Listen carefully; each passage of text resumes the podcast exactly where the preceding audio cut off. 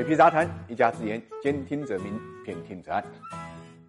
大家好，我是水皮，欢迎大家来到 ESG 会客厅。我们今天的话题呢，聊一聊火出圈的东方甄选直播间啊。六幺八呢刚刚过去啊，今年的六幺八这个很有意思啊，没有头部直播。我们知道两个头部直播呢，或者这个原因，或者那个原因啊，呃，反正没有在市场上出现啊。那这样一来呢，让东方甄选啊就成了这个。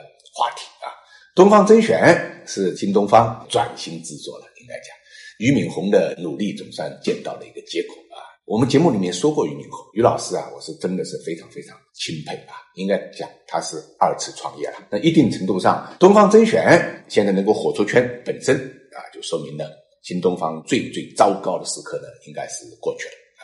呃，也许新东方找到了自己重生之路。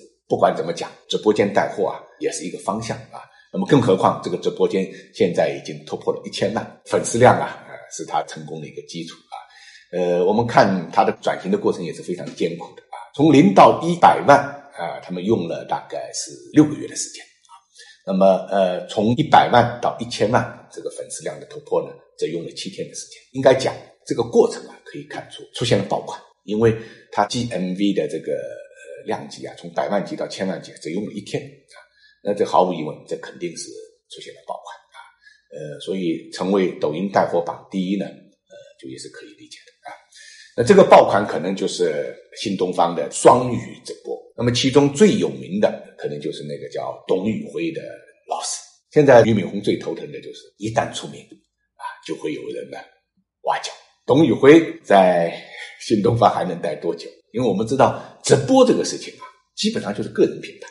说句老实话，现在东方甄选，我们知道有这么一个品牌，俞敏洪，你知道，俞老师这把年纪了啊，天天在那里直播，也是很不容易的啊。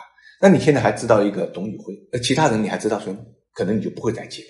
人的这个记忆啊，它是有限的，关注点也是有限的。很多人欣赏董宇辉，是因为他的带货带出了知识层次，带出了知识付费的味道啊。因为什么呢？因为他不是简单的给你卖货。啊，他主要是介绍历史，介绍风土人情啊，那，这种方式呢，说句老实话啊，可能跟他的双语呢，呃，这种方式有一定的关系啊，比较新鲜。那我的问题是，这个新鲜劲过去之后能持续多久？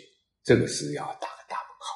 至少我们知道，直播带货这种形式啊，四个风口，但是现在两个最大的头部已经消失了啊，包括抖音上啊，曾经的一个卢永浩。现在也是退出江湖了，为什么他们不继续做呢？所以东方甄选能火多久，这的确是一个问题啊。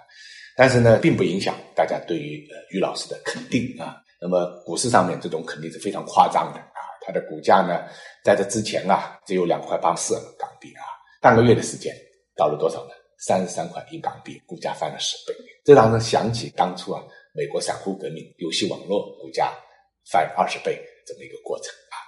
那在这过程中间，很多这个机构投资者是减仓。腾讯呢，就是清仓式减持啊，而且呢，它减持的价位呢并不高，所以三十三港币这种呃定价呢，大家都知道啊，泡沫成分呢实在是过大了啊。呃，大家对于新东方啊情怀是肯定的，对于于老师的奋斗是肯定的啊，但是为这种肯定要付多少溢价啊？的确呢，呃，同样也要打个问号，对吧？